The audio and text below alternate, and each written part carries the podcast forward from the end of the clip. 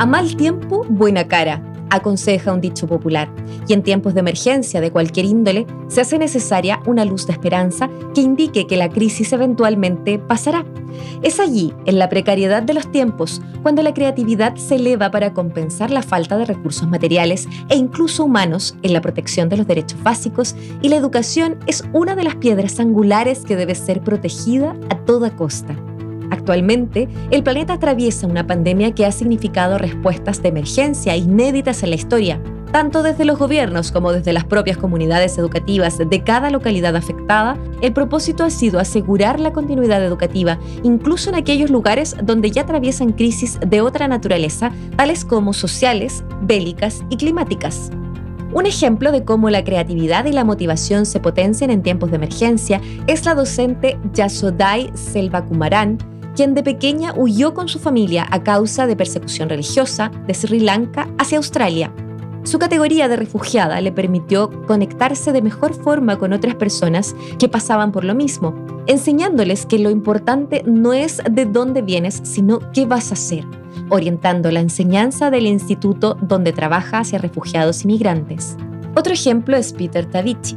Este franciscano enseña en una región de Kenia donde el 95% de sus estudiantes viven en la pobreza con problemas de drogas, embarazos adolescentes y suicidios. Incluso muchas de ellas y ellos deben recorrer 7 kilómetros para llegar a clases. El sacrificio vale la pena porque este profesor logra crear y sostener una esperanza de cambio con sus enseñanzas, motivando a cada familia cuando las visita cada fin de semana para conocer sus realidades y adecuar los contenidos con la intención de darle un sentido a cada contexto, por ejemplo, enseñando nuevas formas para cultivar comida.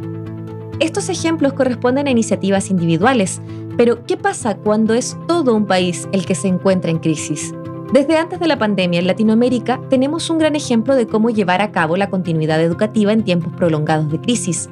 Este es el caso de Venezuela. De todos los niveles existentes nos centramos en la educación superior y en cómo Internet se puede volver una herramienta sustancial en estos tiempos, lo que está en línea con la resolución de la ONU para reconocer el Internet como un derecho básico. La situación universitaria en Venezuela es preocupante, ya que según cifras de la encuesta de condiciones de vida realizada por la Universidad Central de Venezuela, la Universidad Católica Andrés Bello y la Universidad Simón Bolívar durante el año 2017, el 60% de los estudiantes universitarios han abandonado sus estudios para irse a trabajar y tan solo la mitad de quienes egresan de la educación media logran ingresar a la universidad.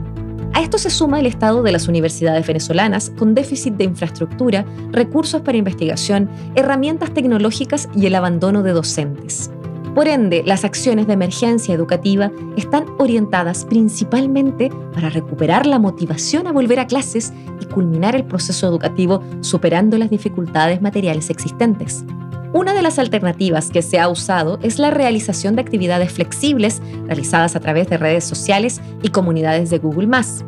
Así, las y los estudiantes pueden participar e interactuar con la plataforma superando las deficiencias de Internet en Venezuela y los cortes de luz que interrumpen la labor docente.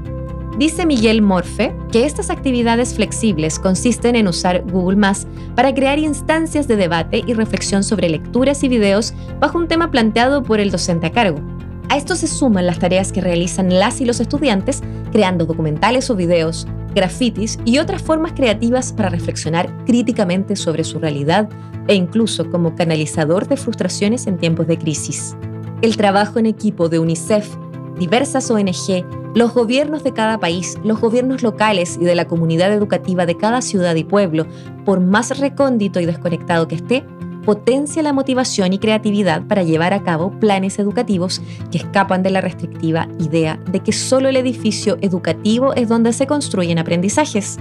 La radio, la televisión, la elaboración de guías, todas las posibilidades que ofrece el uso de Internet, las familias y la comunidad, cada elemento por sí solo puede no hacer mucho, pero la correcta concatenación y la claridad de los roles de cada uno de estos elementos, sin duda, logrará superar cualquier crisis que se avecine, protegiendo de esta forma una de las prácticas más valiosas del ser humano,